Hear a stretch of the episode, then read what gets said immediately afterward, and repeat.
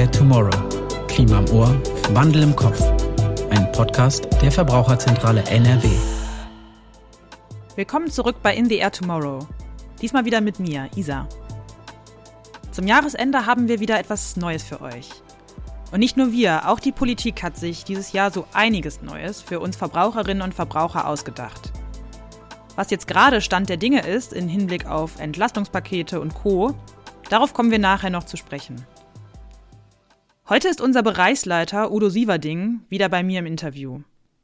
Er hat im vergangenen Jahr mit viel Nachdruck in Gesprächen mit der Politik, der Presse und den verschiedensten Medien dafür gesorgt, dass bei der Energiekrise nicht die Interessen der Verbraucherinnen in Vergessenheit geraten. Und deswegen haben wir uns gedacht, wir müssen mal mit ihm zusammen einen gemeinsamen Blick auf das bewegte Jahr am Energiemarkt werfen. Klar ist, das Jahr war kein leichtes. Darüber und welche Perspektiven wir denn in 2023 erwarten können, spreche ich jetzt gleich mit Udo. Hallo Udo, schön, dass du wieder dabei bist. Ja, hallo Isa, schön mal wieder bei euch im Podcast zu sein. Das Jahr 2022 ging ja schon mit ordentlichen Preissteigerungen los und das ist ja eine Entwicklung, die sich seit Herbst 2021 abgezeichnet hat. Kannst du uns vielleicht mal einordnen, wie es dazu kam, dass die Preise so unverhältnismäßig angestiegen sind? Ja, gerne, obwohl man da gar nicht so gerne dran zurückdenkt, weil es wirklich dramatische Monate sind, die wir hinter uns haben oder auch ja noch mitten drin sind. Ich kann mich noch ganz gut erinnern, als im, es war so im September, Oktober 2021, als eine Kollegin ins Büro kam und sagte, stell dir vor, Gaspreiserhöhung, hier ein Fall, 12 Cent, so. Und ähm, normalerweise haben so Vorkrisenniveau Gasverträge 5 Cent, 6 Cent, einige 7 Cent. Das war's dann aber auch, einige auch 4,5 Cent. So, in der, in der, also 5 bis 6 Cent war so der Durchschnitt. Da, das haben viele Haushalte über Jahre für eine Kilowattstunde Gas bezahlt und plötzlich eine Verdopplung. Und da dachte mir, das kann ja nicht sein, Skandal, das Abzocke und das so. Und mittlerweile, ein Jahr später, haben wir eine Situation, wo wir, wenn wir jetzt Gaspreiserhöhungen kommen und zum 1. Januar kommen wieder sehr viele Gaspreiserhöhungen. Es gibt eine, eine neue Welle, für einige die zweite, für manche Haushalte schon die dritte Welle. Und jetzt geht es hoch auf 15, 17, 20 Cent. Und da sagen wir schon, äh, wenn wir gefragt werden, 12 Cent, okay, ja, das ist ja moderat. Da hat man ja fast noch Glück gehabt. Das ist unterdurchschnittlich. Und gab es da einen bestimmten Grund, warum das damals passiert ist? Ja, natürlich gibt es, gibt es dafür einen, einen Grund. Und ähm, als wir im September das erlebt haben, da wussten wir, also es liegt natürlich an den Gasgroßhandelspreisen. So, die sind stark gestiegen. Das ist der zentrale ähm, Grund dafür. Und man kann das in an so einer Fieberkurve bei diesen Gasgroßhandelspreisen kann man das ablesen, auch nochmal, wie sich das entwickelt hat. Und am Anfang wusste man auch nicht genau, ja, da brennt in Sibirien so eine Gasverteilstation irgendwie und da ist ein bisschen, aber ja, das wird, das wird schon wieder. Und plötzlich zogen aber an der Grenze ja zur Ukraine Truppen auf. Und da merkte man, oh, da steckt noch mehr dahinter. Und seit dem 24. Februar wissen wir alle, was genau dahinter steckt. Und jetzt seit Sommer wird kein Erdgas mehr aus Russland geliefert. Ähm, und dass diese Eskalation ist natürlich in einer Dramatik für die Ukraine noch viel, viel, viel schlimmer als für uns. Das muss man ja auch mal nebeneinander halten. Aber für viele Verbraucher ist das jetzt natürlich schon auch ein harter Anstieg. Genau, der Krieg hat den Markt ja auch nochmal wirklich in Umschwung gebracht. Und seitdem sind die Preise ja wirklich durch die Decke gegangen.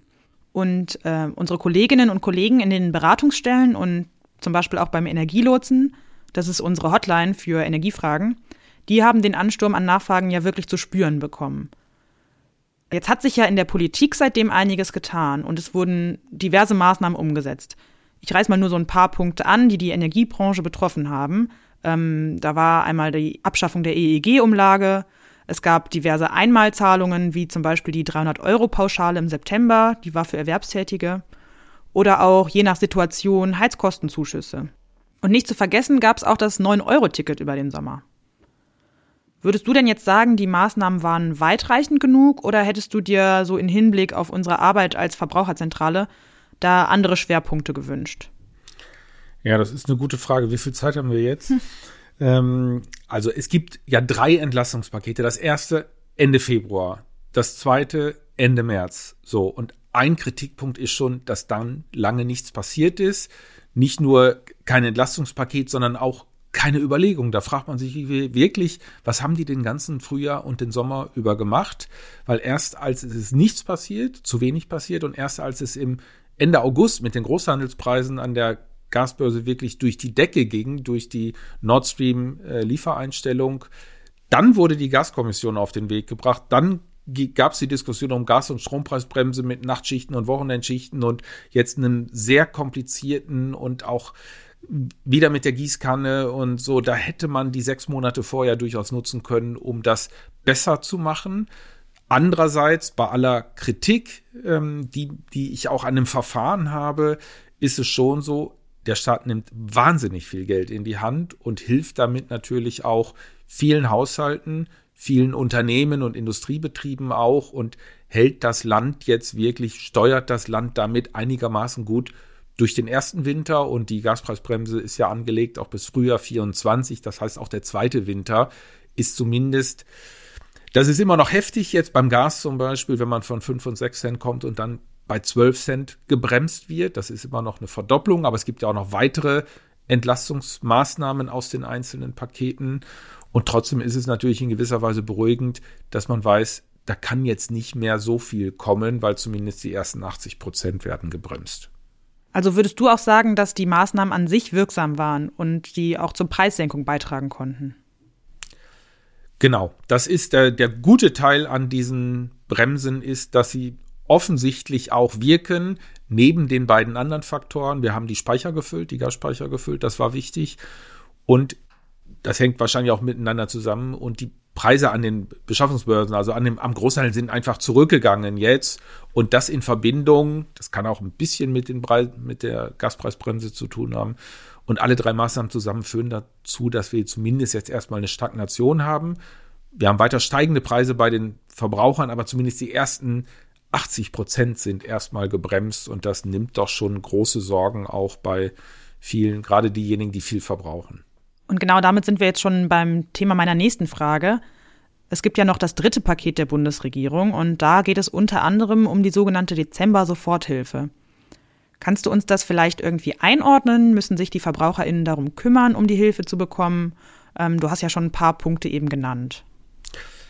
Ja, ich, ich hatte ja auch die Gaskommission schon erwähnt. Das sind, äh, die haben zwei Stufen vorgeschlagen, weil das, was wir jetzt, was ich erwähnt hatte, diese 80 Prozent Preisbremse für Strom und für Gas, da brauchen die Energieversorger, die Stadtwerke und die anderen brauchen einfach länger, um das in ihre Systeme zu bringen. Ich hoffe, das gelingt ihnen dann irgendwann auch, bestenfalls bis zum 1. März, rückwirkend für Januar, Februar und dann gilt halt diese Bremse bei 80 Prozent. Für die letzten 20 Prozent muss man trotzdem den vollen Marktpreis zahlen. Das heißt auch, es bleibt ein Einsparanreiz und das Ganze geht dann bis Frühjahr 24. Und um diese Zeit dahin zu überbrücken, hat die Bundesregierung sich dann diesen Dezemberabschlag überlegt. Da sind wir ja schon mittendrin. Viele dürften es hoffentlich schon gemerkt haben, dass auf ihrem Konto in diesem Monat keine Abbuchung war.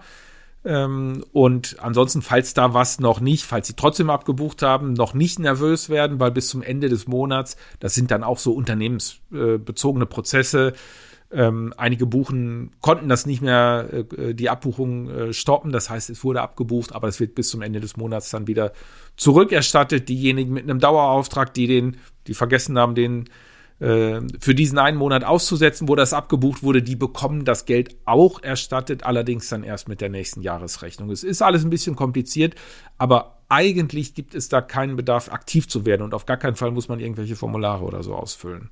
Finanziell wird uns also wirklich schon mal weitergeholfen. Aber was ist bis dahin? Wir sollen ja Gas sparen. Aber wie sieht es mit der Versorgungssicherheit aus? Das Thema Blackout ist ja zum Beispiel öfter mal in den Nachrichten aufgetaucht. Für wie realistisch hältst du das denn, dass ein Blackout passieren wird in Deutschland? Ja, also man muss die beiden, äh, bei der Versorgungssicherheit die beiden Energieträger Strom und Gas unterscheiden. So beim Gas haben wir ja immer diese äh, den Begriff Gasmangellage dürfte jetzt, dürften viele schon mal gehört haben. Äh, da sind wir noch nicht. Und falls wir da irgendwann sind, das heißt, die Versorgungssicherheit beim Gas wäre in diesem Winter gefährdet, dann würde die Bundesnetzagentur diese Gasmangellage ausrufen und dann Unternehmen abschalten und bestimmte Prioritäten und so. Das äh, bleibt uns hoffentlich erspart. Die Prognosen, auch die Wetterprognosen, soweit geht ja die Diskussion, sagen, wenn alles so bleibt und es keinen sehr harten Dezember, Januar, Februar gibt, keinen sehr kalten, werden wir das, äh, werden wir das überstehen in diesem Winter ohne Gasmangellage. Es wird aber schwierig bleiben, im Sommer die Speicher wieder aufzufüllen und dann im nächsten Winter auch die Versorgungssicherheit sicherzustellen. Möglicherweise wird der nächste Winter 23, 24 sogar noch schwieriger. Ganz anders ist die Situation beim Strom, auch wenn das auch irgendwie ein bisschen mit dem Gas zusammenhängt, aber beim Strom haben wir eher die Situation, ähm, die, also wir haben ein Problem mit den französischen Atomkraftwerken, beziehungsweise die Franzosen haben das Problem, wir müssen denen Strom liefern, das machen wir auch, das ist auch europäische, europäisches Verbundnetz und europäische Solidarität, aber das erhöht natürlich auch die angespannte Situation bei uns. Wir gehen relativ sicher davon aus, dass es keinen Blackout geben wird, also keine unkontrollierten Abschaltungen über einen längeren Zeitraum, diese ominösen 72 Stunden, alle, die das Buch gelesen haben, sind da ganz nervös und so. Ähm, davon gehen wir überhaupt nicht aus und da äh, ist mir auch bei einigen, einigen Kommunen, einigen Landräten, auch die da unterwegs sind, diese Krisenkommunikation viel zu heftig. Da fehlt wirklich der energiewirtschaftliche Sachverstand und die Übertragungsnetzbetreiber tragen auch dazu bei, hier für Ruhe zu sorgen und wirklich Ball flach halten, so. Was es im, ja, Worst Case nicht, aber was es, was nicht ganz ausgeschlossen ist, dass es sogenannte Brownouts gibt, dass man wirklich kontrolliert für einige Stunden, für wenige Stunden einzelne Netzbereiche vom Strom abklemmt. Ähm, so, dann nimmt man auch nicht unbedingt die Gebiete, wo ein Krankenhaus liegt. So, das, das können dann vor Ort die Netzbetreiber auch steuern. Dafür gibt es Pläne. Da bereiten die sich darauf vor, wenn es wirklich zu Engpässen kommt. Aber das ist, glaube ich, nochmal wichtig, hier auch zu unterscheiden und vor allen Dingen dafür zu sorgen, dass, dass man hier äh, den Nerven bewahrt. Ist sowieso alles schon äh, kompliziert und anstrengend genug. Da müssen wir uns nicht das Leben unnötig schwer machen. Jetzt hast du mit deiner Antwort schon einen ersten Blick aufs nächste Jahr geworfen. Wie würdest du denn sagen, schätzt du das persönlich ein, die Entwicklung am Energiemarkt? Was kommt nächstes Jahr auf uns zu? Ähm, ja, es ist, es ist der Blick in die Glaskugel, aber man kann zumindest die Eckpunkte irgendwie beschreiben. Und das eine ist, ist das Wetter. Also wenn wir jetzt ein, einen moderat kalten Winter nur bekommen und äh, gut durch den, also relativ warm durch den Januar und Februar kommen, die Speicher nicht so leer sind wie in anderen Jahren und es uns leichter fällt, dann im nächsten Sommer die Speicher aufzufüllen, dann ist das schon mal eine gute Voraussetzung. Und äh, ich meine, wir geben ja auch alle die Hoffnung nicht auf, dass es mal eine Entspannung ähm, in der Ukraine gibt, möglicherweise Richtung Frieden, Kompromiss, irgendwas. Das wird sicherlich auch, weil wir auch viel Nervosität einfach in den Märkten haben. Uh, unabhängig von der Frage, ob wir jemals wieder aus Russland mit Gas beliefert werden, wäre alleine schon ein, eine Entspannung oder ein Frieden in der Ukraine ähm, und das Ende des Krieges von den Russen wäre da ein, ein, auch ein entspannendes Signal, auch sicherlich für die Gaspreise. So und dann kommen noch andere Faktoren. Wie schaffen wir es, ähm, die Erneuerbaren auszubauen? Das ist eher was, was ein bisschen länger dauert, aber gerade die Photovoltaik zum Beispiel, ich gehe, bin sehr überzeugt, dass wir im nächsten Jahr einen riesen, eine riesen Nachfrage nach Photovoltaik haben und das kann natürlich dann auch schon im Sommer Auswirkungen auf die Strompreise haben und auch auf das Haushalts Budget derjenigen, die es schaffen, sich noch eine Solaranlage zu installieren. Okay, klasse. Vielen Dank für deinen Einblick und bis zum nächsten Mal. Ja, sehr gerne, Isa. Der Energiemarkt bleibt in Bewegung. So viel steht fest. Und wie wir eben gehört haben, müssen wir uns vermutlich auch im nächsten Jahr noch weiterhin viel mit den Entwicklungen beschäftigen. Dabei stehen wir euch als Verbraucherzentrale natürlich immer mit unseren aufbereiteten Infos zur Seite. Ob nun digital oder auch mal persönlich in Veranstaltungen zum Beispiel. Für dieses Jahr war es das erstmal vom Podcast und damit auch von mir. Wenn ihr noch mehr Infos von uns bekommen wollt, abonniert gern unseren Newsletter oder schaut mal auf Instagram, Facebook und Co. vorbei. Die Links dazu lege ich euch in die Show Notes. Schön, dass ihr wieder reingehört habt. Kommt gut ins nächste Jahr. In the Air Tomorrow. Podcast der Verbraucherzentrale NRW.